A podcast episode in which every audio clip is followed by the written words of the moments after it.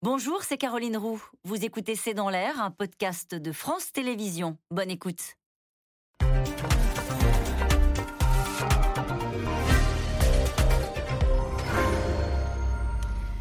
Bonsoir à toutes et à tous. Nous attendons vos questions SMS, Internet et réseaux sociaux pour alimenter notre discussion. Les scènes de chaos aux abords du Stade de France ont fait le tour du monde, car cette finale de la Ligue des Champions a tourné, on le sait maintenant, au fiasco. Mouvement de foule, lacrymogène, intrusion, pickpocket.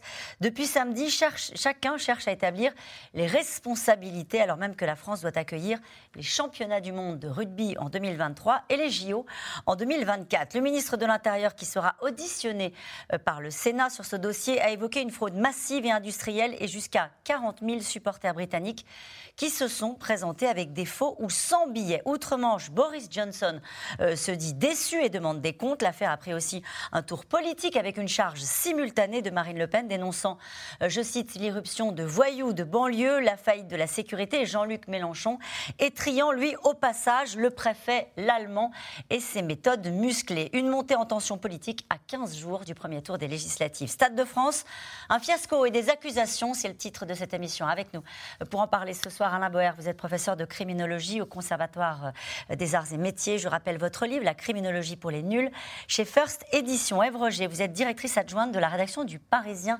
aujourd'hui en France. Vous revenez vous aussi sur les événements de samedi à la une de votre journal. C'est aujourd'hui, hein. Stade de France, autopsie d'un fiasco. Neila Latrousse est avec nous ce soir. Vous êtes journaliste politique. On vous retrouve tous les matins dans le brief politique sur France Info. Je cite votre édito du jour législatif 2022. Édouard Philippe continue à tisser sa toile. On en dira un petit mot de politique aussi au cours de cette émission. Yves Tréhard, vous êtes éditorialiste et directeur adjoint de la rédaction du Figaro et à la une de votre journal aujourd'hui, polémique et questions au soir du chaos du Stade de France. Bonsoir à tous les quatre. Merci de participer à ce C'est dans l'air en direct. Je voudrais avec vous et grâce à vous qu'on revienne presque dans le détail. C'est pas la première fois qu'on organise des grands matchs, des grands événements sportifs au Stade de France. En général, on dit c'est un stade super parce qu'il se remplit très vite et il se désemplit très vite. Ça se passe très bien. Euh, tout a été bien préparé. Cette fois-ci, il y a eu euh, un grain de salle, on va l'appeler comme ça, ou plusieurs euh, chaînes de défaillance, comme le dit Le Monde cet après-midi. Que s'est-il passé concrètement? Alors d'abord, il n'y a pas eu un grain de sable, il y a eu une plage ça. de grain de sable. D'abord, ce match a été déplacé de Russie vers euh, la France du fait des événements en cours et la France a demandé à pouvoir l'organiser, même insisté auprès de l'UEFA. C'est important de savoir qui organise ce match car le fait qu'il y ait beaucoup d'organisateurs fait qu'il n'y en a en fait pas du tout. Donc l'UEFA a donné à la France la possibilité d'organiser ce match à la place de la Russie la France a choisi le Stade de France à Paris, qui en général fonctionne bien, sauf quand il fonctionne très mal. Et c'est déjà arrivé, notamment dans un championnat de France il y a deux ans. Donc il peut arriver que ça marche très mal, le Stade de France. Deux, l'UEFA a décidé d'organiser ça un peu à la va-vite, et la France a décidé de se servir de ce match pour faire un crash test des prochains épisodes. Et le crash test est devenu un crash tout court. Enfin, fiasco, crash. Trois, il y a eu plusieurs épisodes en même temps, car pour que quelque chose soit aussi mauvais, il faut plein de petits éléments. Chacun se défend en en prenant un seul pour expliquer que c'est la faute des autres. On va le voir dans le détail en fait, c'est un cumul. Chacun y a mis son petit grain de sable. Mm.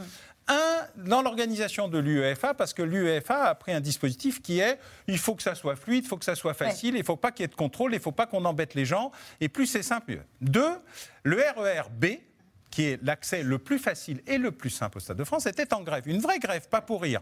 Donc on a déplacé les euh, spectateurs sur le RER D. Deux, les porteurs de billets étaient composés de trois catégories des vrais porteurs avec des vrais billets, en général dématérialisés et assez simples. Mais Liverpool avait demandé qu'une partie des billets soit encore en papier. C'est un peu comme le pass sanitaire. Quand il est sur votre téléphone, ça marche assez bien. Quand vous le reproduisez en papier, vous pouvez en faire autant que vous voulez. Il y avait donc des vrais tickets, des vrais faux tickets et des faux tickets et des sans tickets. Quatre catégories de population qui se sont retrouvées enfermées dans une nasse qui est le couloir qui mène du RER D au Stade de France, qui est un couloir, un tunnel. Alors le tunnel, c'est à peu près le tunnel du Mont Blanc, euh, les 5-7 et l'incendie de l'ambassade de Vienne. Quand vous avez une accumulation massive de gens, vous êtes sûr qu'il va y avoir une tragédie, pas simplement un chaos. Il aurait pu y avoir une tragédie. Il aurait pu y avoir une tragédie dans ce tunnel. Ensuite, il y a un léger contrôle juste au bout du tunnel, juste à l'endroit où vous êtes sûr que vous allez créer le péage de Fleury-en-Bière, quand 18 bretelles d'autoroute viennent créer un goulot d'étranglement. Devant l'afflux immense de personnes, la préfecture a dit bon, faut arrêter tout ça, qui ne dépend pas d'elle, qui dépend de l'UEFA pour cet endroit-là et du consortium Stade de France pour l'entrée qui est 200 mètres plus loin. Mm. Tous les gens qui arrivaient à passer le contrôle, puis quand il n'y avait plus de contrôle, la foule, est arrivée jusqu'à l'entrée et s'est précipitée vers la seule entrée qu'ils avaient, qui était celle qui était en face d'eux et pas les autres. Alain Bauer, c'est parfaitement résumé. Voilà tous les éléments, tous les grains de sable qui se sont accumulés pour faire cette soirée. On va les reprendre, si vous le voulez bien, euh, dans le détail euh, avec vous, Eve Roger. Euh, c'est vrai que vous avez évoqué cette histoire de grève on se dit, euh, oui, une grève, quand on veut euh, organiser un événement euh, aussi important que celui-ci, c'est un élément à prendre en compte et à anticiper. Ça, ça n'avait pas été anticipé. C'est tout un problème d'anticipation, parce que non seulement on savait qu'il y avait une grève du RERB qui conduit au Stade de France, mais on savait aussi qu'il y aurait 60 000 supporters anglais, dont 20 000 seulement avaient des tickets. Nous, depuis la semaine dernière, on sait ça. Donc on se dit, il va se passer quelque chose. Mais quoi? On ne savait pas trop si c'était du vandalisme à Paris. Il y avait, on avait ça se passe équipe... souvent comme ça, le fait que il y a plus de supporters qui se présentent au devant du stade? C'est typique des Anglais plutôt. Par exemple, les, les, Espagnols sont arrivés, ils, avaient ils étaient 20 000, ils avaient 20 000 tickets. Mais vous savez, c'est une culture finalement. Les, Anglais sont venus, donc on a organisé des fan zones parce qu'on savait qu'ils n'avaient pas de tickets. Donc il y a eu deux fan zones qui ont été créées, dont une grande à la cour de Vincennes. Donc on savait qu'il y avait un surplus, disons, un surplus et la grève du RER. E et c'est vrai que cette grève du RER, le, le fait que ils ont, demandé aux, supporters de prendre le RER D plutôt que le B. Vous imaginez un Anglais dans le métro à Paris à qui on dit alors à Gare du Nord, il va falloir changer de métro, puis après il va aller prendre le D. Et arrivé au D, il n'y a aucune indication. C'est ça qui est dément, c'est-à-dire qu'il n'y a aucune indication, aucun stadier qui dit aux supporters anglais il ne faut pas aller là dans ce goulot d'étranglement, mais faire le tour du stade où là, en 40 secondes, vous allez pouvoir passer. Il y avait 10 ou 15 portiques euh, disponibles, alors que dans le goulot d'étranglement où là, la tragédie a failli avoir lieu, il y en avait 4. Et donc, il n'y a pas de stadier qui dit juste faites le tour du stade. C'est ça qui est incroyable. Parce qu'eux ne sont pas formés, ne sont pas préparés. Euh, habituellement, encore une fois, il y a des gens qui nous regardent ce soir et qui disent bah, tiens, pourquoi on en fait autant sur une histoire de, stade? Au final, il n'y a pas eu de mort, il n'y a pas eu de blessés. Oui, d'accord, on a retardé le match. Pourquoi c'est devenu une affaire? Bah Parce que les, stadiers, enfin, on peut, on peut reprendre les responsabilités. Mais les stadiers, déjà, il y en a beaucoup moins qu'avant qu'avant le Covid. C'est-à-dire que le stadier, eh bien, il est comme dans l'hôtellerie-restauration. Il était mal payé, maltraité. Il a décidé de faire autre chose. Et maintenant, les stadiers, il y en a moins. Ils sont moins bien formés. Ensuite, les, supporters anglais, contrairement à ce qu'on a dit, n'étaient pas du tout euh, tous bourrés, tous, euh, tous, alcoolisés. Ils ont eu au contraire un comportement extrêmement exemplaire. C'est-à-dire que ces, ces, supporters, au lieu de se mettre en colère, de commencer à, à, se bagarrer, tout ça, ils ont été e-, extrêmement sur la réserve parce qu'ils ont aussi une histoire personnelle. C'est-à-dire que les supporters anglais il y a le stade, le stade le stade Hillsborough, il y a eu des morts à cause de ces mouvements de foule. Donc on ne peut pas dire que les supporters anglais n'aient pas, pas, été, euh, pas été exemplaires. Donc c'est la première chose. Puis après, il y a la préfecture de police. Pourquoi il y avait aussi peu. Enfin, il y avait 7000 policiers? Mais aujourd'hui, sur le terrain, nous, on a des témoignages de policiers qui disent on n'était pas assez nombreux et on n'était pas bien placés. Parce que c'était eux qui devaient prendre le relais des stadiers pour aller conduire les autres à l'autre entrée du Stade de France.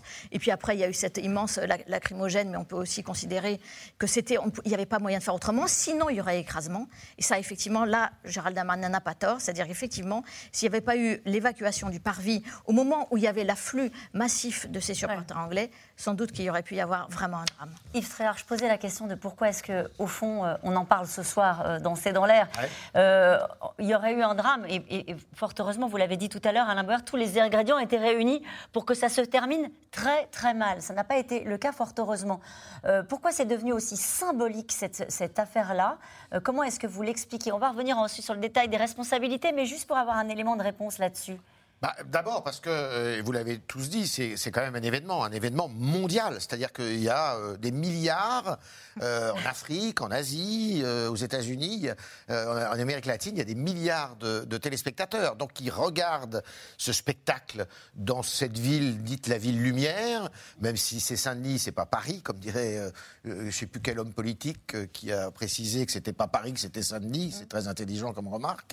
Mais donc c'est montrer au monde entier. Après, il y a une singularité de cette, euh, de cette rencontre de football. Vous dites pourquoi ça se passe mieux d'habitude Oui. Ça se passe mieux d'habitude parce qu'il y a moins de monde.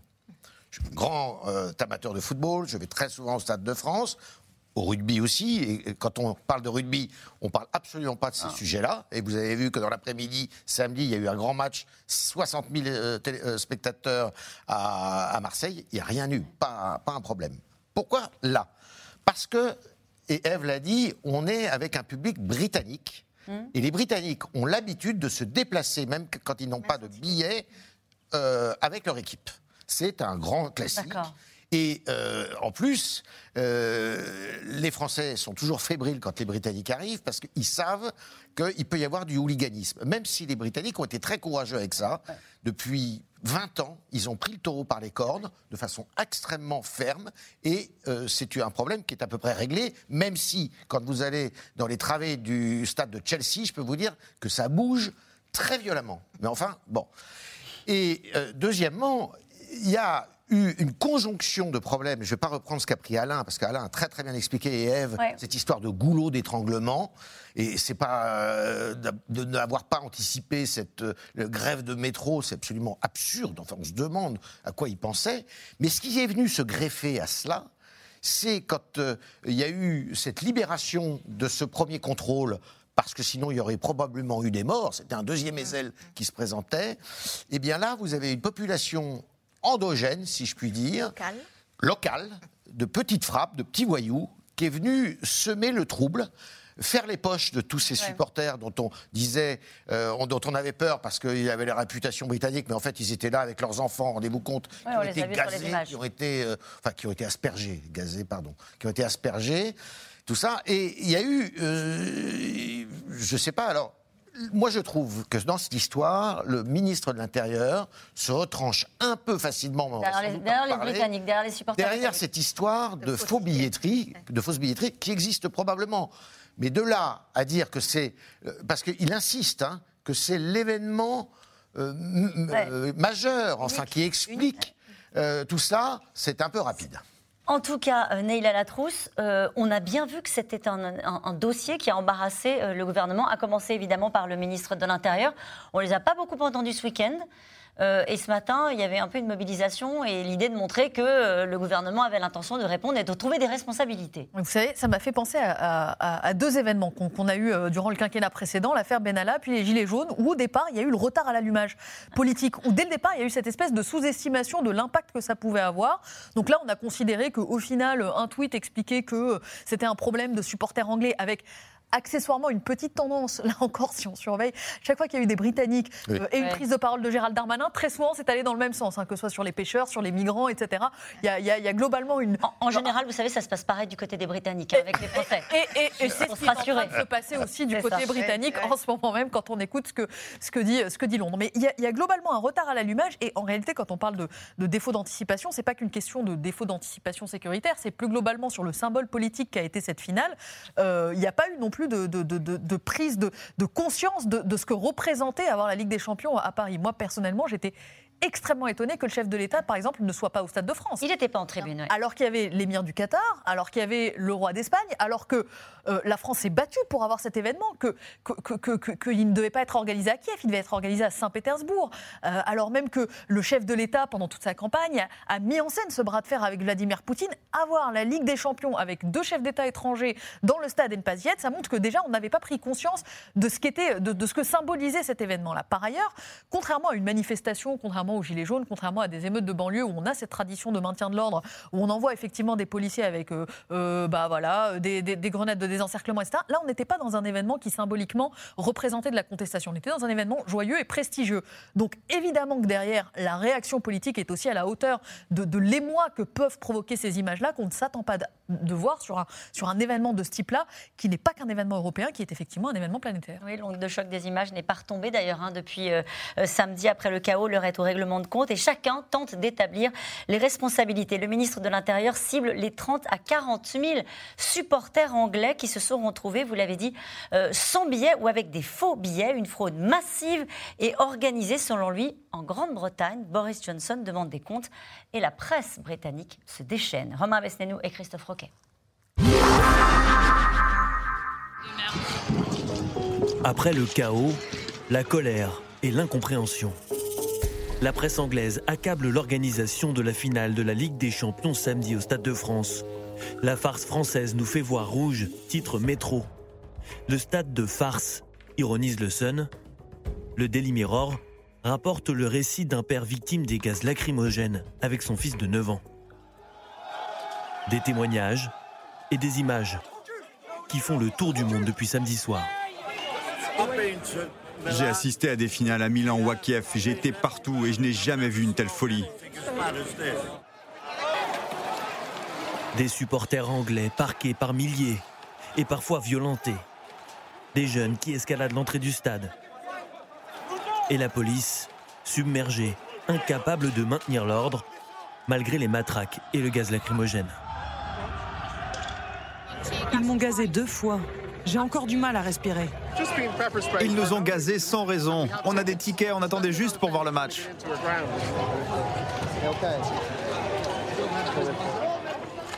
Ces images en particulier de supporters visiblement calmes, gazés par la police française, ont choqué les Britanniques. Nos reporters sur place n'ont remarqué aucune provocation de la part des supporters. Ces derniers n'ont tout simplement pas pu entrer dans le stade. Liverpool accuse la police française de brutalité et d'intimidation. La ministre des Sports britannique se dit très préoccupée. Cet après-midi, Downing Street s'est dit extrêmement déçu par le traitement réservé aux supporters de Liverpool. La maire de la ville, qui était au stade samedi, réclame des comptes. Je vais demander à la ministre des Affaires étrangères d'écrire au président français Emmanuel Macron. Il doit s'expliquer. La police a été extrêmement brutale. Nous voulons des réponses. La France, sommet de s'expliquer. Réunion interministérielle ce matin avec le préfet de police de Paris, la ministre des Sports et le ministre de l'Intérieur. Gérald Darmanin qui l'affirme, le désordre de samedi est dû aux dizaines de milliers de supporters anglais munis de faux. La présence massive de ces faux billets est effectivement le mal racine qui a causé euh, les reports euh, par trois fois euh, du commencement du match. À 21h, 50% seulement des supporters britanniques étaient rentrés dans leur tribune, ce qui montre bien la difficulté qui se posait et qui ne s'est posée uniquement que dans l'entrée des virages qui concernaient les supporters de Liverpool.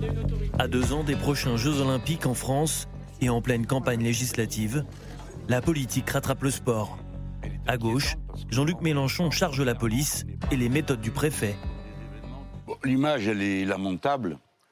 Et là, c'est un échec complet de la stratégie policière. L'extrême droite, elle, accuse les jeunes de Seine-Saint-Denis d'avoir fait dégénérer la situation cette mésaventure de, de, de M. Darmanin annonce le quinquennat qui vient, c'est-à-dire euh, euh, le quinquennat de, l'avènement euh, de, racailles qui font la loi de plus en plus. La réalité des images que chacun a pu voir sur les réseaux sociaux, c'est que ce sont les traditionnels voyous de banlieue qui ont créé un phénomène en réalité de panique en cherchant à entrer sans billet. Donc que le ministre de l'Intérieur soit ainsi dans le déni, euh, est très inquiétant. Mercredi, les ministres de l'Intérieur et des Sports seront auditionnés au Sénat pour faire la lumière sur le fiasco de samedi soir. Une triste image de la France déplore la commission des lois du Sénat. Alors, nous allons revenir sur ces responsabilités, ces accusations, cette question. Si trois mois étaient insuffisants, alors pourquoi avoir accepté d'organiser cette finale? Comment ça s'est passé, ça? Qui a décidé bah, C'est Emmanuel Macron, on l'a dit tout à l'heure, Emmanuel Macron a poussé pour obtenir, pour avoir ce match prestigieux en France. Et, comme le disait Alain Bauer, c'était aussi une façon de s'entraîner, parce que quand même, euh, la Coupe du Monde de rugby, puis les Jeux Olympiques en 2024, il faut quand même montrer son savoir-faire. Et hélas, la France ne sait plus le faire. Ne sait plus le faire parce qu'en 2016, on a organisé la Coupe d'Europe de foot. Ça s'est très bien passé. Mais entre-temps, j'y reviens, il y a quand même eu le Covid.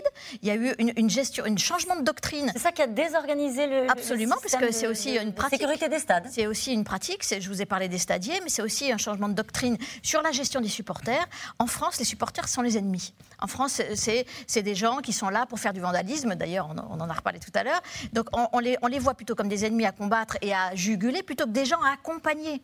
Et vous savez, en Angleterre, les supporters, ils sont bienveillants, les, les- les- les personnes qui s'en occupent sont bienveillantes, les accompagnent, etc.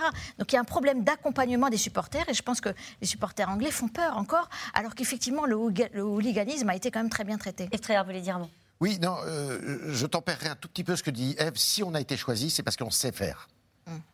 Si on a été choisi là, après, la- après l'affaire de Saint-Pétersbourg, enfin l'affaire, c'est pas une affaire, euh, Saint-Pétersbourg à cause de l'embargo, du boycott, Bien sûr. tout ça. Donc c'est le, c'est le Stade de France et la France qui a récupéré cet événement. On était évidemment candidat, c'était, mais c'est parce qu'on sait faire aussi. On sait, on a la réputation d'être pas mauvais dans ce, dans ce domaine. Alors évidemment, la situation, le, le- le- le- le- je dirais le personnel des stadiers, tout ça, ça s'est peut-être un peu délité avec le. le Donc le- ça, le vous êtes d'accord là-dessus Personnel stadier d'élité. Euh, si, si on refait le- le- la, Attendez, la liste. On va pas tout leur mettre sur leur, le, le Non, dos, non, parce mais que ce fait- sont pas des policiers non plus. eux, J'entends hein. bien, j'entends bien. On est d'accord pour dire qu'il peut-être il y a un problème D'effectifs. lié à la crise du Covid. Sur cette histoire de tickets, on Ouais. dit que ça n'est pas la responsabilité euh, des supporters britanniques qui, au fond, sont venus ici en famille pour accompagner leur équipe et qui ont respecté les, Alors. les, les- les zones où on leur demandait d'attendre, qui étaient dans les fan zones, etc. Gérald Darmanin, on l'a attendu à l'instant, dit il y avait entre 30 et 40 000 Oui. Faux Alors, tickets Écoutez, ce ou qui personnes qui sont arrivées, qui se sont présentées au stade sans ticket. Sais- part- C'est la moitié du stade. hein. je- oui, ça me paraît tout à fait euh, démesuré et euh, énorme comme proportion. Ce qui est vrai, c'est qu'en revanche, il y a 2700 personnes munies de tickets qui n'ont pas pu accéder au stade. Des vrais tickets. Des vrais tickets. Ce qu'il faut savoir aussi, c'est que la fausse billetterie, c'est une spécialité britannique. Et que ça se fait assez régulièrement. Même quand vous allez voir des matchs en championnat, euh, en première ligue anglaise, vous pouvez vous faire avoir.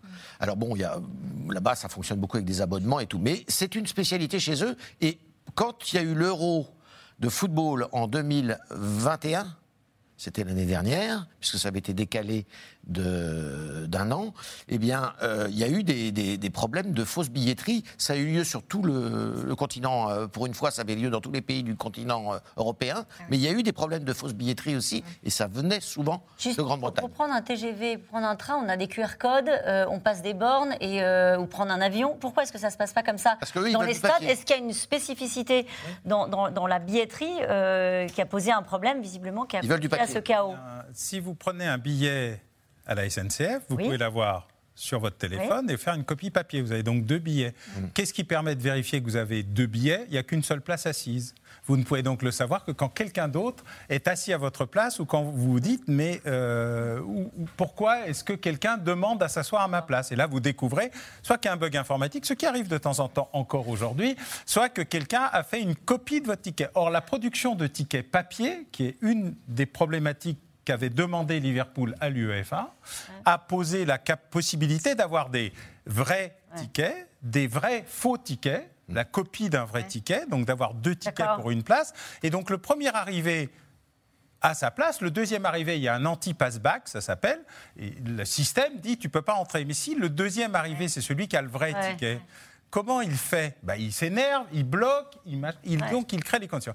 Et puis pour revenir à ce, qui disait, à ce qui a été dit tout à l'heure, regardez le chaos qui existe dans les aéroports depuis la reprise du trafic aérien. Ouais. Parlons d'un sujet où il n'y a pas d'émeute ni rien que ce soit.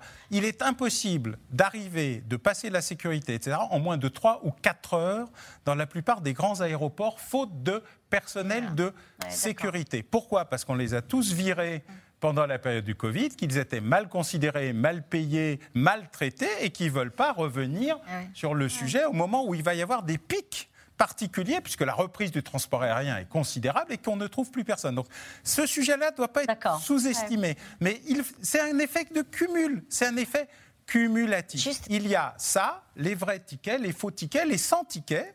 Et je pense Qui que gère ça l'erreur- Est-ce que c'est l'UEFA donné, qui édite les tickets Pardon, je, je- tout moi je vais moins au stade euh, que Yves Tréhard. Euh, qui édite les tickets C'est tout le monde. Alors dans ce cas-là, c'est le contrôle de l'UEFA. Le stade est sous le contrôle du consortium Stade de France. L'extérieur du stade, de la police nationale en France, mais dans les autres pays, ça dépend de l'organisation locale. Il y a donc trop de responsables. Quand vous organisez les Jeux Olympiques, moi j'étais le conseil du Comité international olympique pour la sûreté des Jeux quand ils n'ont pas lieu en France, il y a très longtemps.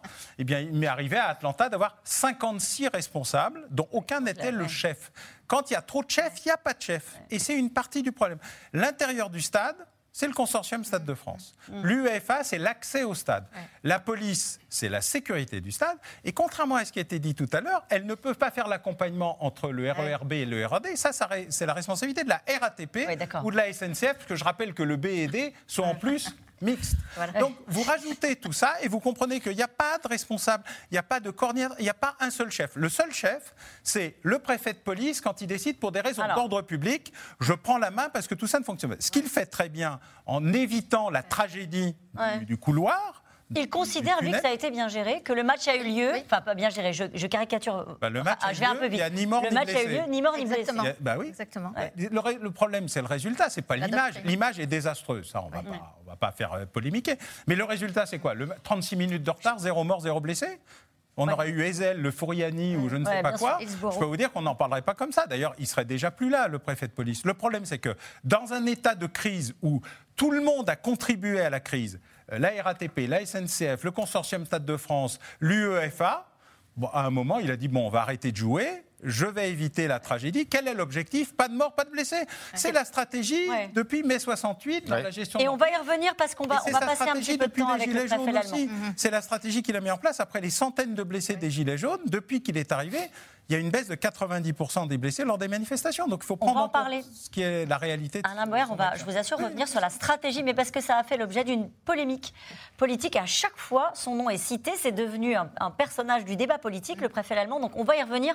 Et en venant précisément sur sa stratégie de maintien de l'ordre, vous nous direz dans un instant euh, ce que vous en avez pensé. Ève Roger, est-ce que le ministre de l'Intérieur peut s'en sortir? Alors, on a vu rapidement qu'il sera auditionné euh, avec la, ministre, la nouvelle ministre des Sports. Euh, est-ce qu'il peut s'en sortir en disant c'est la faute des Anglais En tout cas, il peut tenter politiquement. Il peut tenter. Est-ce que ça va marcher? C'est pas sûr. Il y, a eu, il y a eu tout de même un, un, un mea culpa, hein, au-delà de cette histoire de, de fausse billetterie et, et, euh, et, et- et- et de- et de- du club de Liverpool euh, que le ministre de l'Intérieur accuse de ne pas avoir accompagné ses supporters.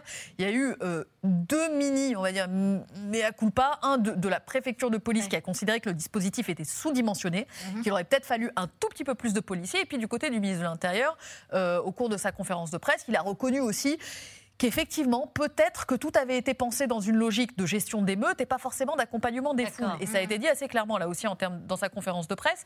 Il y a un témoin à cela, c'est qu'en amont de la rencontre, euh, on, a, on a déjà vu hein, politiquement des, des grosses communications avant, avant un événement. J'ai le souvenir notamment, il y a quelques semaines, quelques mois, les convois de la liberté, on avait le ministère de l'Intérieur qui, avait- qui avait surcommuniqué sur les barrages filtrants en dehors de l'île de France pour éviter qu'il y ait trop de monde qui s'amasse, qu'on bloque On pas le sera- on périph', rappelle ce que etc. c'était les convois de la liberté. C'était un mouvement qui voulait copier ce qui s'était passé au Canada, c'est-à-dire bloquer des accès des camions. euh, de la capitale, des camions, des voitures, etc. Ça avait beaucoup communiqué en amont et la- le ministère de l'Intérieur, la préfecture, l'Élysée, on avait plein d'offres de conseillers qui nous disaient voilà comment on va faire, comment on va gérer, etc. Là, non. Là, rien. La seule communication en amont, ça a été de, de dire que on- on- les, les supporters n'auraient plus le droit de porter des, des maillots du Real ou de Liverpool sur les Champs-Élysées euh, à partir d'une certaine heure pour éviter des bagarres. Et ça, ça a été reconnu par le ministère de l'Intérieur. On n'était peut-être pas sur la, voilà, le- les, les bonnes attentes en, en- en matière de, de- de- de ce qui pouvait déraper. Est-ce qu'il y a eu de la part du ministre de l'Intérieur, euh, ce qu'on a entendu dans la voix de Marine Le Pen, un discours pour expliquer que des jeunes de ce quartier-là sont venus pour euh, semer, 10 le, secondes. Non, pas semer le, Ça a duré le 10 désordre et, et procéder à des pickpockets 10 secondes, il, Non. a- il en a parlé tout à l'heure, effectivement, quand il a pris la, la parole à l'heure du déjeuner, enfin vers 13h.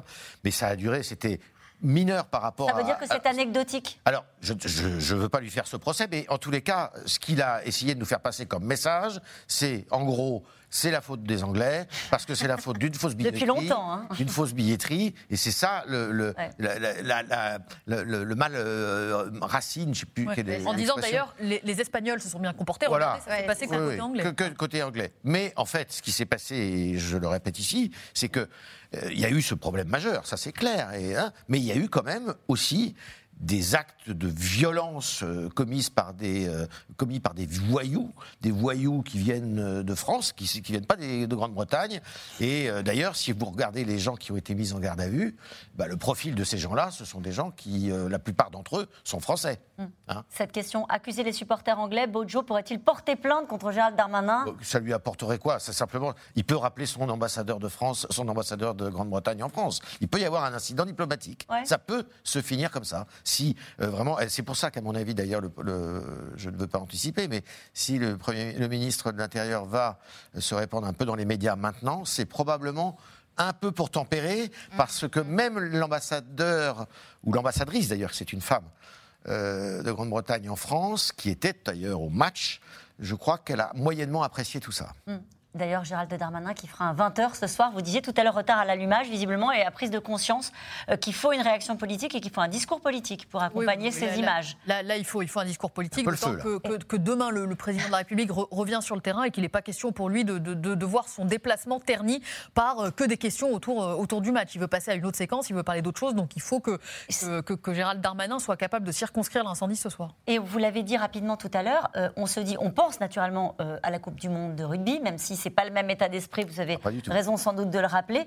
Euh, on pense aussi aux JO et aux, aux chiffres absolument euh, phénoménaux de- du public. 60, 600 000, à chaque fois, 600 000 personnes naturellement qui sont attendues À la cérémonie pour la d'ouverture. cérémonie d'ouverture. C'est ça, la cérémonie d'ouverture qui, qui est totalement inédite, ça s'est jamais fait, ça sera hors du stade. Mm. Donc 600 000 personnes hors d'un stade, sur 12 km de berge, de la, de la le long d'un Seine. fleuve, en plus. Le long, Le long de la Seine. le long de la Seine, avec une partie payante et une partie gratuite, ce qui va sans doute pas à- à- à améliorer les choses. Donc il y a vraiment effectivement cette inquiétude, parce qu'en plus, la préfecture de police n'était pas très chaude pour faire ça. Elle trouvait ça c'était un peu, un peu dangereux, un peu risqué. C'est encore un souhait d'Emmanuel Macron. Donc l'idée, c'est d'abord cette cérémonie d'ouverture, et puis après, 13, euh, 13 millions et demi de spectateurs pendant la, la quinzaine des Jeux. Donc c'est évidemment pas euh, des, des supporters euh, de, de football. Bien sûr que ça sera circonscrit dans les sites, mais oh, il y a déjà des, des inquiétudes sur ces, Jeux- sur ces JO. Les sites, ils sont pas tous tout à fait bien déterminés ni tout à fait. On a encore un peu le temps, non? Bah, non, deux Non ans, c'est rien. Dans cette, regardez, pour organiser un match comme celui-ci, on nous dit il faut un an. Pour un match. Imaginez les JO pendant 15 jours à Paris, à- le- c'est 26 juillet, donc euh, deux ans, c'est le temps de je- quelques jours dans, dans- dans- dans notre échelle à nous. Quoi. Donc, c'est ça Boer, on y réfléchit. On Enfin, moi, je voudrais dire pour l'histoire et ici ce soir que la cérémonie d'ouverture des JO de Paris 2024 est une folie criminelle. Voilà. Ah oui?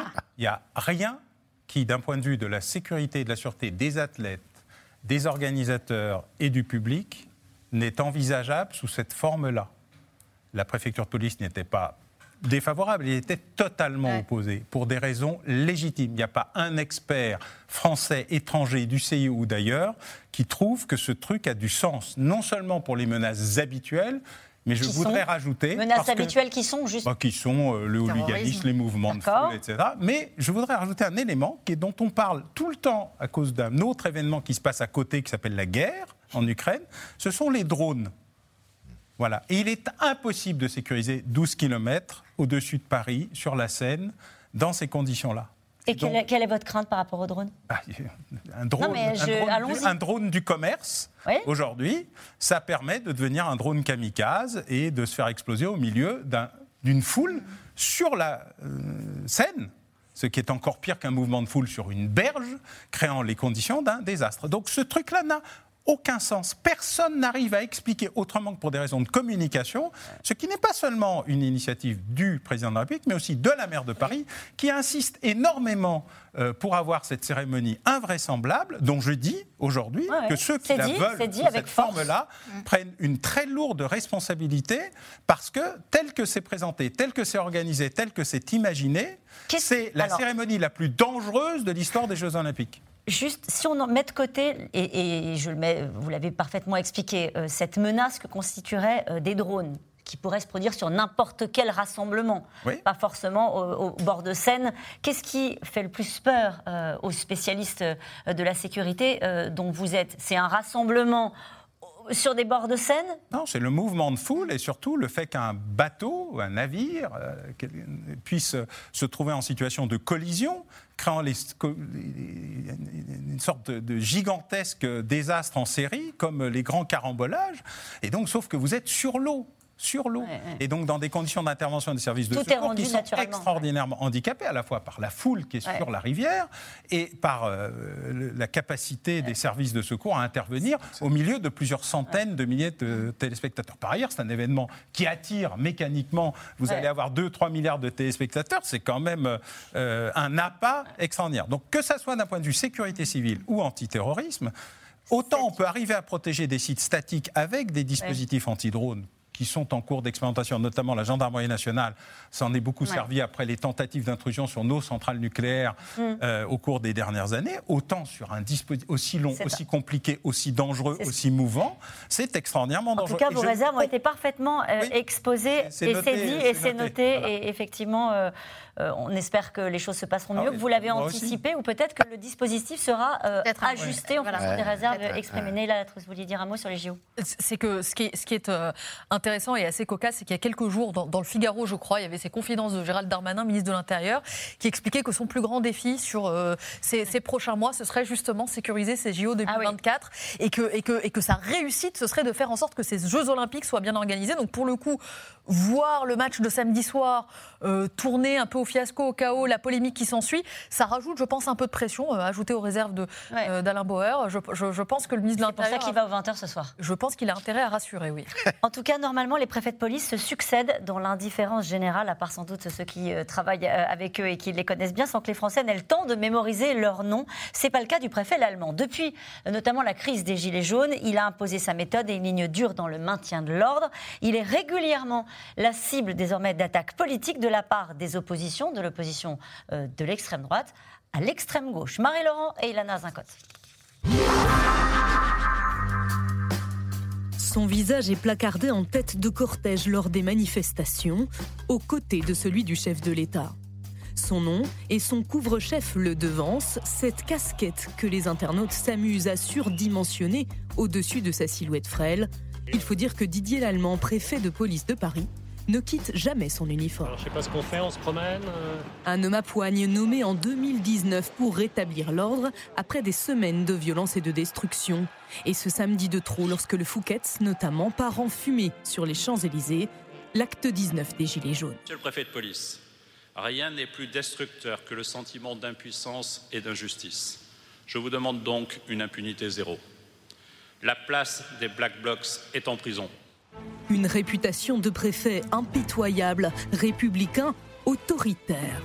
En 2017, au moment de sa nomination comme préfet de Nouvelle-Aquitaine, Alain Juppé aurait même eu ces mots. Selon le journal Le Monde, il paraît qu'on m'envoie un nazi. ne pas subir, ne pas laisser faire des destructions, intervenir immédiatement, être très réactif.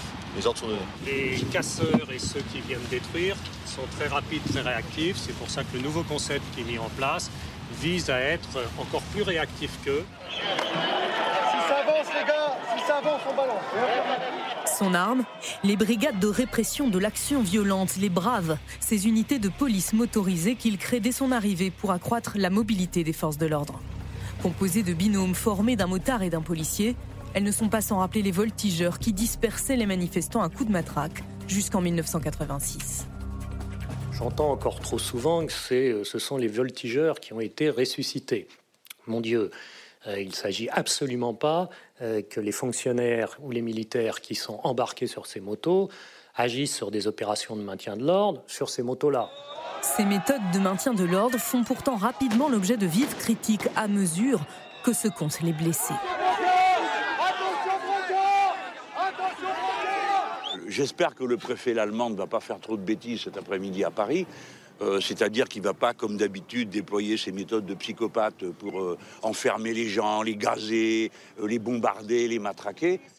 Didier Lallemand devient l'homme à abattre aux yeux de la gauche qui réclame à l'unisson sa démission, comme lors de ce Conseil de Paris où une élue communiste ose une comparaison hasardeuse. Faut-il rappeler que Maurice Papon, après avoir déporté des milliers de juifs à Bordeaux, était à la tête de la préfecture de police de 58 à 67 Imperméable aux critiques, l'ex-disciple de Jean-Pierre Chevènement semble s'amuser de son impopularité. Il joue même les provocations, quitte à en oublier son devoir de neutralité républicaine, comme lors de cet échange avec une gilet jaune. Un joli gilet jaune. Oui, je suis gilet Très, jaune, bien. mais pas, pas ce gilet jaune Eh bien, nous ne sommes pas dans le même camp, madame. Erreur aurait jugé Emmanuel Macron, mais le préfet de police de Paris conserve le soutien de l'exécutif. Aujourd'hui, le préfet allemand, il a toute ma confiance. Il fait des choses extrêmement difficiles. La réunion de la manifestation de samedi s'est déroulée dans des conditions de tension médiatique et sur le terrain compliquées. Et je ne suis pas dans- de ceux qui tirent dans le dos des gens, surtout lorsqu'on est en difficulté. Didier Lallemand est même décoré de la Légion d'honneur cet été-là. Paratonnerre parfait pour le gouvernement, il continue à prendre les coups. À chaque échauffourée, pointé du doigt aujourd'hui encore. Je pense que cet homme a démontré son incompétence depuis bien longtemps. Il a aussi démontré sa brutalité et, et- et un état d'esprit qui est tout sauf républicain. Euh, un préfet de police qui, qui voit des manifestants comme un camp euh, contre un autre, si vous voulez, déjà ce jour-là, si je puis me permettre, il aurait dû être débarqué manu militari de ses fonctions. Estimant que son dispositif samedi soir a permis de garantir la sécurité sans mort ni blessés graves, le préfet de police de Paris saisit la justice pour fraude massive aux faux billets à l'entrée du Stade de France. Et Yves Tréhard, il a encore soutenu- euh, reçu le, le soutien du ministre de l'Intérieur, le préfet allemand.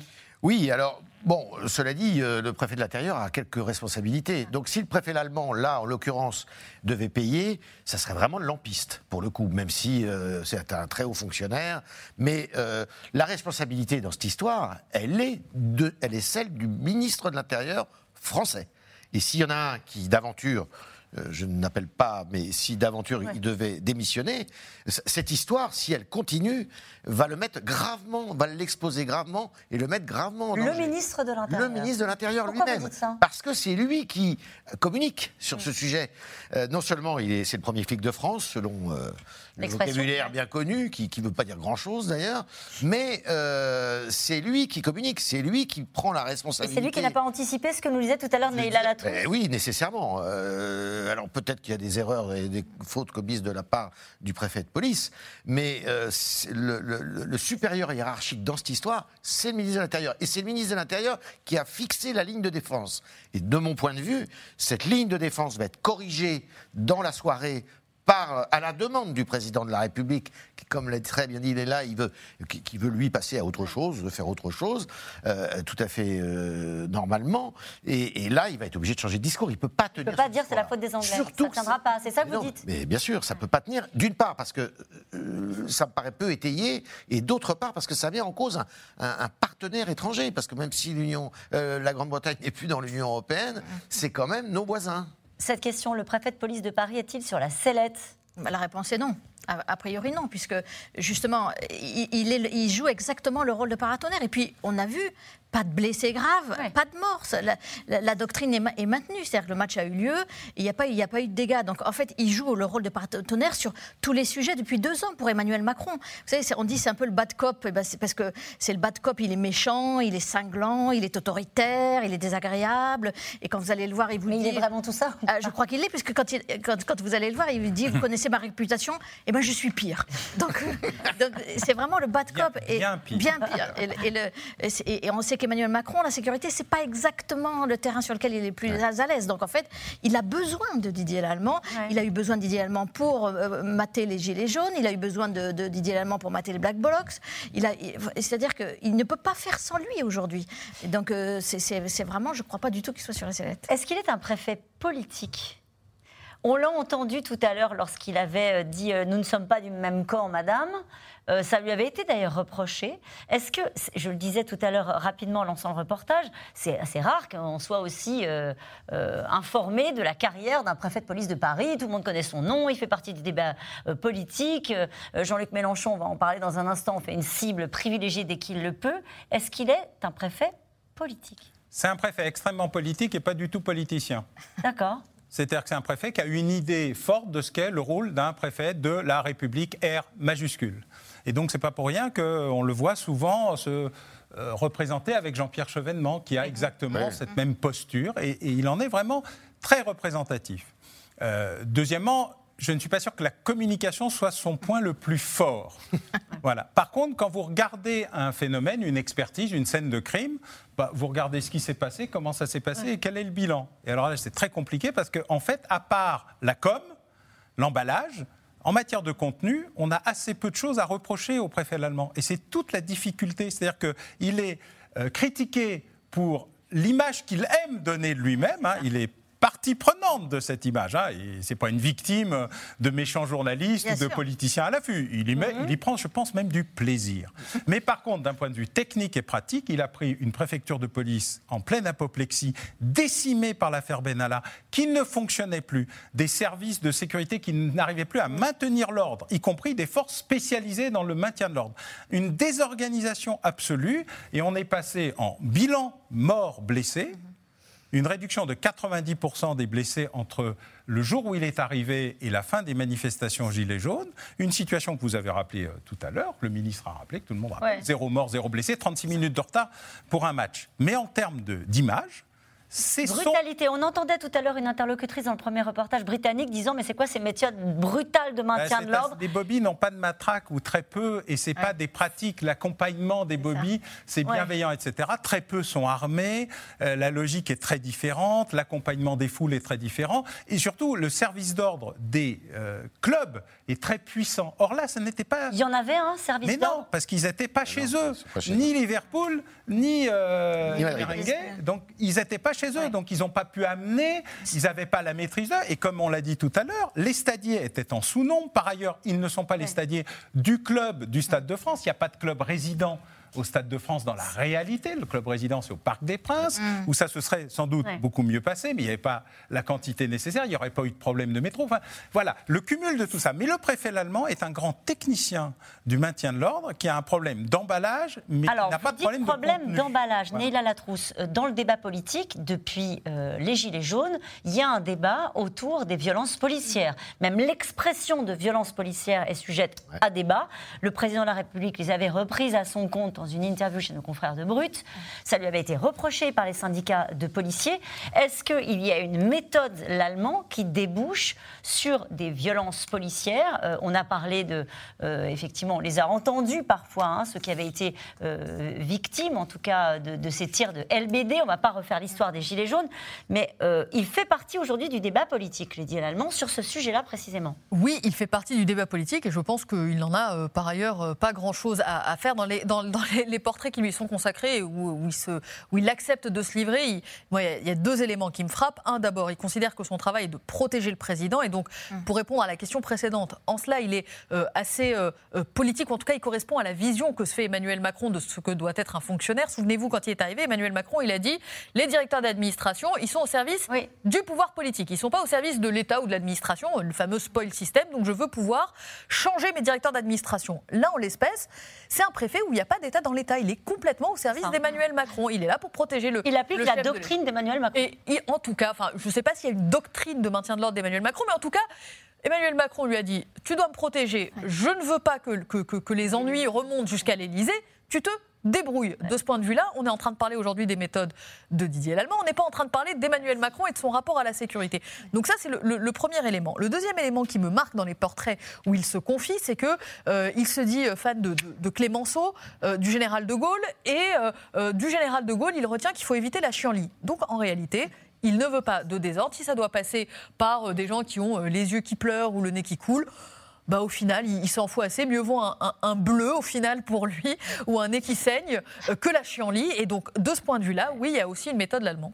Vous, vous disiez, est-ce qu'il est politique? Et c'est vrai qu'il est toujours dans le bras de fer avec Anne Hidalgo, la maire de Paris, et c'est vrai qu'on a toujours le sentiment qu'il est toujours contre les projets d'Anne Hidalgo. Donc, en, en l'occurrence, la, la dernière, l'aménagement de la Tour Eiffel, avec les arbres, pas les arbres, c'est vrai qu'on se demande pourquoi le préfet de Paris euh, met son veto là-dessus. Il y a eu euh, d'autres projets, le, le crack, vous savez, la gestion du crack, les, les- les- les drogués dans l'Est de Paris, où lui, il voulait les mettre hors de Paris et, et mettre Construire un un mur, mur. construire un mur, etc. Donc c'est vrai qu'on a ce- ce- cette image de politique, on, on- on- on l'éprouve euh, sur les, les projets parisiens. En tout cas, en termes de maintien de l'ordre, il n'applique pas une doctrine particulière, il fait ce qu'on lui demande.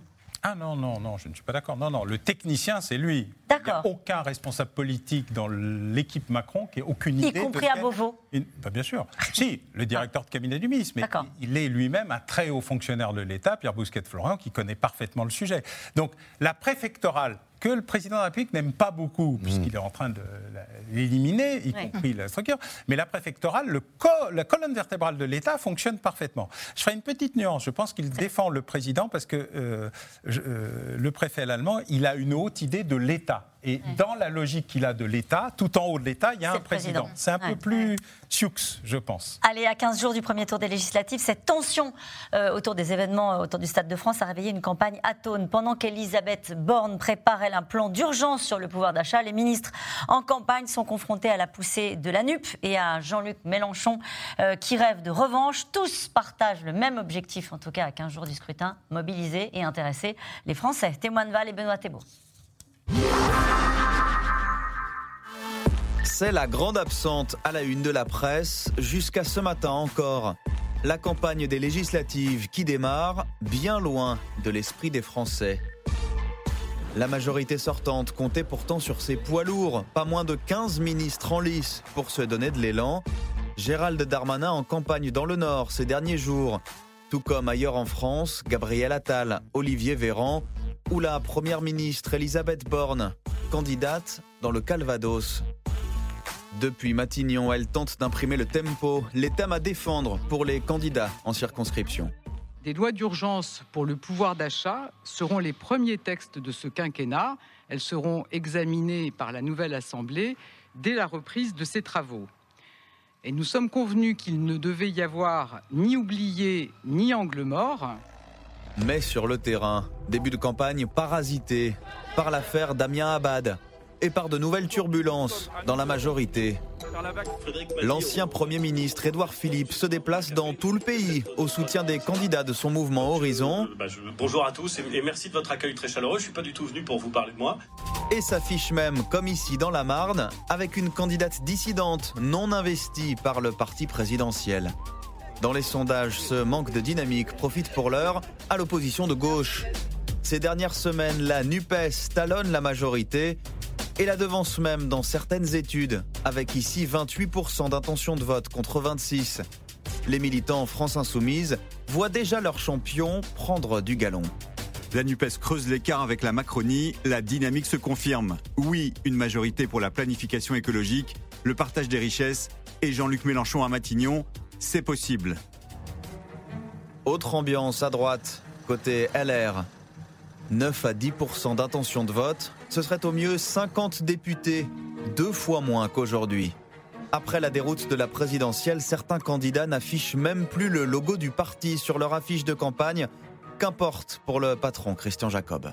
il y aura un rebond euh, sur ces élections Mmh. législatives pour nous, tout simplement parce qu'on a cet ancrage territorial, parce que nous avons des candidats, contrairement à ceux d'En Marche, qui ne sont pas déconnectés du terrain. D'abord, les nôtres vivent, travaillent dans leur circonscription, ce qui n'est pas toujours. Ouais. le cas de ceux de, de ceux d'En Marche.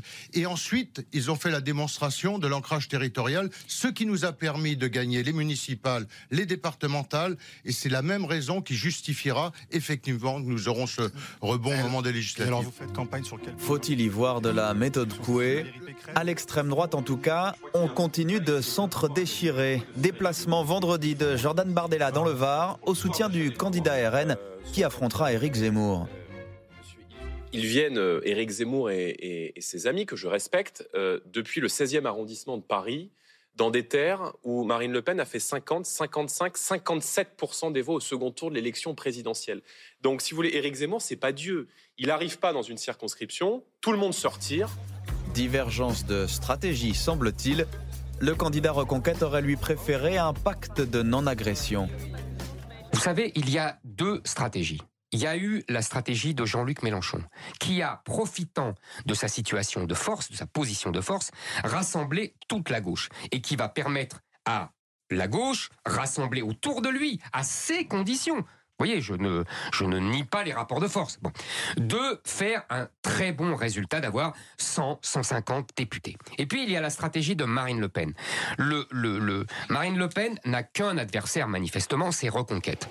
Il reste seulement 13 jours de campagne avant le premier tour et cette question, l'abstention, pourrait-elle dépasser les 50% Ce serait seulement la deuxième fois pour des législatives dans l'histoire de la Ve République.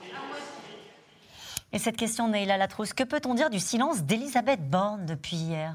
Est-ce que Bah, c'était son rôle de prendre la parole? C'est vrai que c'est pour le moins curieux de, de n'avoir eu ni prise de parole du chef de l'État, ni du Premier ministre. C'est-à-dire qu'il y a cette volonté, au final, d'envoyer euh, le ministre de l'Intérieur et, en l'espèce, la, la- la ministre de- des Sports, qui a été la première à prendre la parole, je rappelle, ce matin euh, en, en radio, alors que, euh, disons, son expérience en- gouvernementale ou son expérience en matière de communication, elle, elle s'en est très bien sortie, mais Bon voilà, on s'attendait à ce que ce soit davantage géré euh, par, euh, par, par, par le côté politique que par le côté vraiment purement sportif. Et c'est vrai que enfin, Elisabeth Borne est étonnamment absente de, depuis, euh, depuis ce week-end. C'est elle qui est censée faire la campagne des législatives? Moi, enfin, on a beaucoup lu ça. Moi, j'y crois pas énormément. Enfin, en 2017, euh, Édouard Philippe euh, a- est arrivé. Il connaissait pas la, enfin, pas plus de la moitié des, des- des candidats investis, et c'est pas lui qui avait fait campagne. Donc, je- enfin, il n'y a pas trop de raison que ce soit Elisabeth Borne qui la fasse cette fois-ci non plus. Est-ce qu'elle fait campagne en expliquant qu'elle fait surtout qu'elle prépare un plan d'urgence sur le pouvoir d'achat? Est-ce que c'est pas le meilleur manière de faire campagne? C'est ce qu'elle va faire. Euh, pour ajouter à ce qui vient d'être dit, euh, Édouard Philippe voulait surtout pas être le patron de la majorité quand il était Premier ministre. Il voulait pas être celui qui soit le, le patron de, cette majorité. D'ailleurs, il appartenait, rappelez-vous, à aucun parti. hein. Euh, euh, alors, Elisabeth Borne, moi je crois qu'effectivement, c'est pas trop son sujet, la, la sécurité du Stade de France, sans lui faire de procès d'intention. Je pense pas que ça soit vraiment.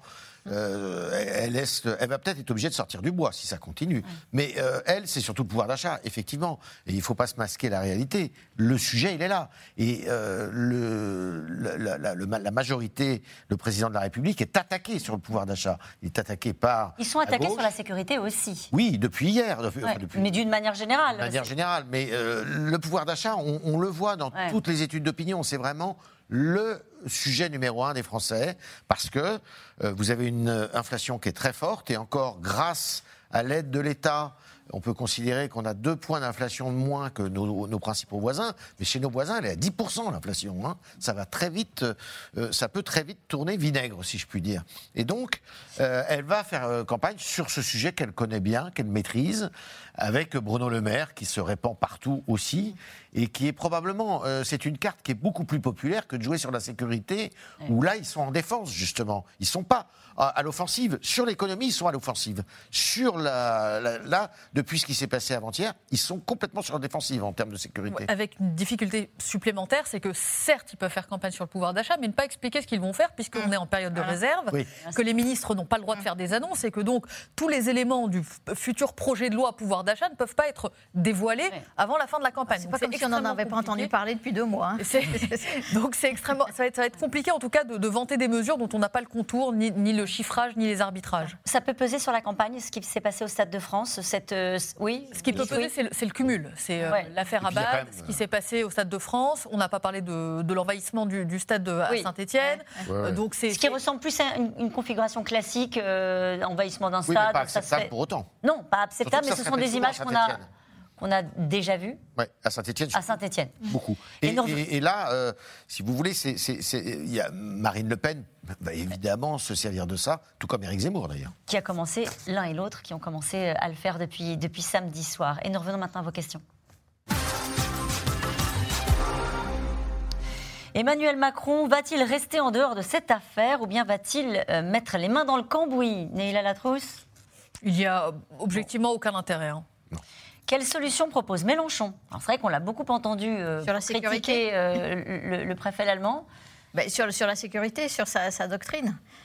Eh ben, Est-ce qu'il a une autre doctrine de euh, maintien de l'ordre? Un SMIC à 1500 euros, donc euh, du pouvoir d'achat, euh, de l'argent dans l'État. qui Sur le maintien de l'ordre? Qui ferait qu'il n'y aurait plus personne dans les rues. C'est ça Ah oui, la- la, la- la technique de Jean-Luc Mélenchon. Les Sans Anglais. doute plus de policiers, Comment? Sans doute plus de moyens. C'est la réponse généralement de la gauche? Les Anglais ne risquent-ils pas de boycotter la France pour les grandes vacances vu l'accueil qu'on leur réserve? Ça peut, ça peut arriver. Enfin, En tout cas, en termes d'image, vous l'avez oui, dit les uns et les vous autres. savez, c'est ils sont euh, entre l'Air France et on le sait, entre les Anglais et les Français, ça se passe jamais normalement. Donc, euh, on leur a fait à une mauvaise euh, manière, une très mauvaise manière. Et on l'a vu dans la presse britannique, hein, c'est très sévère contre, naturellement, Exactement. contre euh, Surtout les Français, contre l'organisation. Elle démarre toujours au quart de tour. Euh, comment peut-on croire qu'il y a eu 40 000 faux billets? C'est Gédéon qui pose cette question. On ne le croit pas. Ah, on ne le croit pas. On ne le croit pas qu'il y en a eu autant. Ça, ça semble complètement fou. Ça veut dire qu'il y avait 80 000 personnes euh, dans le stade, 40 000 dehors avec des faux billets. Ça semble complètement oh, ex- excessif, disons. Il y en a eu, c'est certain, mais je crois qu'il y a une enquête euh, qui a été diligentée pour savoir exactement le nombre de, de faux billets. Mais il y a quand même un tout petit détail, c'est-à-dire que les stadiers qui, avec leur petit stylo, euh, scannaient les, les tickets, à force de voir faux billets, faux billets, faux billets, ils se sont demandé est-ce que c'est leur stylo qui était en panne? Et non pas est-ce que c'est est-ce qu'il y a autant de billets que ça? Donc je pense que nécessairement il y en a eu plus qu'à l'habitude sans doute, mais sans doute pas entre 30 et 40 000. Après ce fiasco, que ferait-on différemment pour une prochaine grande finale de foot? Alain Boer En général, tout va se faire dans ce que, le cumul de tout ce que nous avons dit, c'est-à-dire l'anticipation, apprendre euh, des... La France est formidable. Avant une catastrophe, on ne prépare rien. Après une catastrophe, on est super réactif. Donc du 5-7, du tunnel... euh, Sans du malice, Mont vous dites Blanc. ça. Ah oui, oui. On a toujours été comme ça. C'est-à-dire qu'avant, vous pouvez raconter ce que vous voulez. C'est pour ça que j'ai fait ma petite annonce euh, ouais. Sur les préalable sur les JO de 24. Mais avant, vous pouvez raconter ce que vous voulez. Ça ne va pas arriver. Et surtout, ça ne va pas nous arriver. Et en plus, il ne faut surtout pas se préparer. Parce que si on se préparait, on pourrait être vu en train de se préparer et donc ça amènerait à ce que ça arrive. C'est une culture du déni qui est purement nationale. Ailleurs, on vous dit d'accord, mais combien ça coûte? En France, c'est pas possible. Mais une fois que c'est arrivé, toute une série de mesures, toute une série de réunions qui n'ont pas été mises en place, y compris, je pense, au comité d'organisation des Jeux Olympiques, vont avoir lieu sur bon, alors qu'est-ce qu'on Ouais. doit revoir, qu'est-ce qu'on doit recontrôler, comment on fait les cas, et on sera parfaitement prêt pour la guerre qu'on vient de perdre. Après, il faut espérer. Donc c'est pas vrai, ouais, Non, non. Oui. Parce que la répétition est toujours possible. Il ne faut, Ouais. pas, faut pas penser non plus à l'inventivité formidable des, ni des criminels, ni des hooligans, ni des braves gens qui viennent au Stade de France. En la matière, ils sont assez corrects. Et comme on l'a rappelé, les, les- les, euh, supporters britanniques étaient euh, plutôt zen dans cette affaire. Ils ont Et les supporters espagnols. Et les supporters espagnols, Alain Boer, comment font les Espagnols pourtant foot football dans un immense stade comme celui-ci et Bah, comme celui de Barcelone? Ah bah, là, c'est pas, c'est un petit stade pour eux. Hein. Ouais. Euh, euh, stade de Madrid, le stade de Barcelone. Mm-hmm. Le stade de Madrid, c'est 120 000 spectateurs. Mais il y a souvent des, des- des Euh, spectateurs assis sur les, ouais, sur, ouais. sur les marches, Ouais. parce qu'il y a justement des faux billets. Ça existe. Donc effectivement, mais on se met à deux sur un même siège, Ouais. où on, on- on se. Il y a beaucoup plus d'abonnés, une logique de l'abonnement, très peu de billets libres, plutôt pour les visiteurs. Ouais, ouais. Et puis 20 000, c'est 20 000. Les Espagnols, ils étaient 20 000 pour 20 000. Ça leur convenait très bien. Il n'y avait pas de fan zone pour les Espagnols, il n'y avait pas d'accompagnement pour les Espagnols, il n'y avait pas de surplus pour les Espagnols. Donc on n'a pas pris en compte la culture des Anglais, parce que c'est pas nouveau. qui existe, comme vous disiez tout à l'heure, sur tous les matchs. Ça existe en, grosses en rencontres. Angleterre, ça existe en Amérique latine. Euh, pourquoi le football, le sport planétaire et populaire, est-il l'une des rares disciplines sportives à créer de tels troubles? Eh bien parce que le football, par exemple, on va prendre la comparaison qui s'impose, c'est entre football et rugby. Le- le- un match de rugby est beaucoup plus difficile à suivre parce que ce sont des règles plus compliquées à comprendre, ce sont des, c'est moins accessible à tout le monde. Alors que le football, par définition, bah, vous avez un ballon, deux équipes. Vous n'allez pas vous faire des amis avec les, Non, mais écoutez, c'est très les simple. amateurs de football qui Vous vont dire qu'il y a une subtilité dans le foot Non, mais bien sûr, mais vous savez ce qu'on dit. On dit que le football est un sport de, gentle- euh, de gentleman Gentleman. euh, exercé par des voyous et que le rugby est un sport de voyous exercé par des gentlemen. Allez, pourquoi le gouvernement ne pipe mot sur les agressions subies par des spectateurs à la sortie du stade bien sur le regard indifférent de la police C'est bien ce qu'on voudrait savoir et c'est pour ça qu'à mon avis, le ministre de l'Intérieur est très en deçà du discours qu'il devrait tenir là-dessus. Alors moi, je fais un petit pari euh, là- là- Allez-y. là- là-dessus, c'est que euh, politiquement, au lendemain du, du second tour de la présidentielle, on a vu que la volonté, c'était de nommer une première ministre de gauche pour dire, regardez, on a une nouvelle orientation qui est un peu plus sociale. Dans la perspective des législatives, sachant que toute la difficulté est d'aller chercher cet électorat de gauche qui pourrait être tenté de se reporter vers Jean-Luc Mélenchon, on évite d'avoir des propos qui sont, euh, euh, disons, trop, qui, qui- qui agiraient Trop comme, oui, ou qui, qui agiraient un peu comme des repoussoirs à l'égard de cet électorat-là. Stigmatisant. Stigmatisant. Le préfet de police de Paris et le ministre de l'Intérieur incarnent-ils une doctrine policière dépassée et déconnectée de la réalité Alain Boer? Oh non, la doctrine policière, elle a beaucoup évolué. Elle a été inventée par Maurice Grimaud pour les manifestations, afin d'éviter les morts et les blessés. Elle a ensuite été prise en défaut par euh, une troupe de barbares euh, à moto avec des barres euh, de fer et qui ne buvaient pas que de la badoie, qui s'appelait le peloton voltigeur motorisé en 1986, qui a provoqué l'affaire Ousikine, qu'on peut voir d'ailleurs sur une Oui. plateforme à peu près intéressante du point de vue de la réalité Ouais. des faits. Je ne parle pas du côté, etc. Et puis, elle a réévolué récemment avec le schéma national de maintien de l'ordre, qui a posé beaucoup de problèmes aux journalistes Oui. quel que soit Qui leur statut, parce que c'est important de, de permettre le suivi. Et donc, elle évolue assez, euh, assez régulièrement, et donc elle, elle n'est pas dépassée. Par contre, je pense qu'elle n'est pas toujours adaptée à un problème qui n'est pas une manifestation ou des black blocs, qui était une mais manifestation des sportive. spectateurs Voilà. euh, allant à un match. Darmanin et l'Allemand ne devraient-ils pas faire des excuses au niveau international? Ça se passe pas comme ça. Où mais- ira-t-il Oui. Oui. Pourquoi n'y a-t-il pas seulement un vendeur de billets? Non, mais Pas- parce que c'est la règle de l'UEFA. L'UEFA, l'UEFA, elle ouais. fait des blocs de billets. La moitié pour le stade qui accueille, le pays qui accueille, euh, et, les 50, et dans les 50% qui restent, moitié pour euh, l'équipe A et moitié pour l'équipe B. Le problème, c'est pas la diffusion des billets, hein. c'est l'autorisation de les faire en papier ou de permettre de les dupliquer ou d'avoir un dispositif insuffisamment crypté et sécurisé. On est calé maintenant sur l'édition de billets euh, pour les matchs de foot. Grâce à vous, je vous remercie. Il est l'heure de retrouver Anne-Elisabeth Lemoine et toute l'équipe de C'est à vous. Bonsoir Anne-Elisabeth, au programme ce soir. Bonsoir Caroline. Il avait 32 ans, c'était sa deuxième mission pour couvrir la, guerre en Ukraine. Journaliste reporter d'images pour BFM TV qui a annoncé cet après-midi la mort de son envoyé spécial tué alors qu'il se trouvait à bord d'un convoi humanitaire. Un drame qui est en réalité un crime. Pour la ministre des Affaires étrangères, on y revient avec nos invités. Merci beaucoup Anne-Elisabeth et toute l'équipe de C'est dans l'air s'associe évidemment euh, à une pensée particulière ce soir pour euh, notre confrère de BFM qui a perdu la vie, vous l'avez dit, euh, en Ukraine. Il s'appelle Frédéric Leclerc Imhoff et il s'est battu pour que nous ayons euh, les uns et les autres des images indispensables pour couvrir ce conflit. On pense naturellement à ses proches et à sa famille. On se retrouve demain en direct à 17h50 pour un nouveau C'est dans l'air. Belle soirée.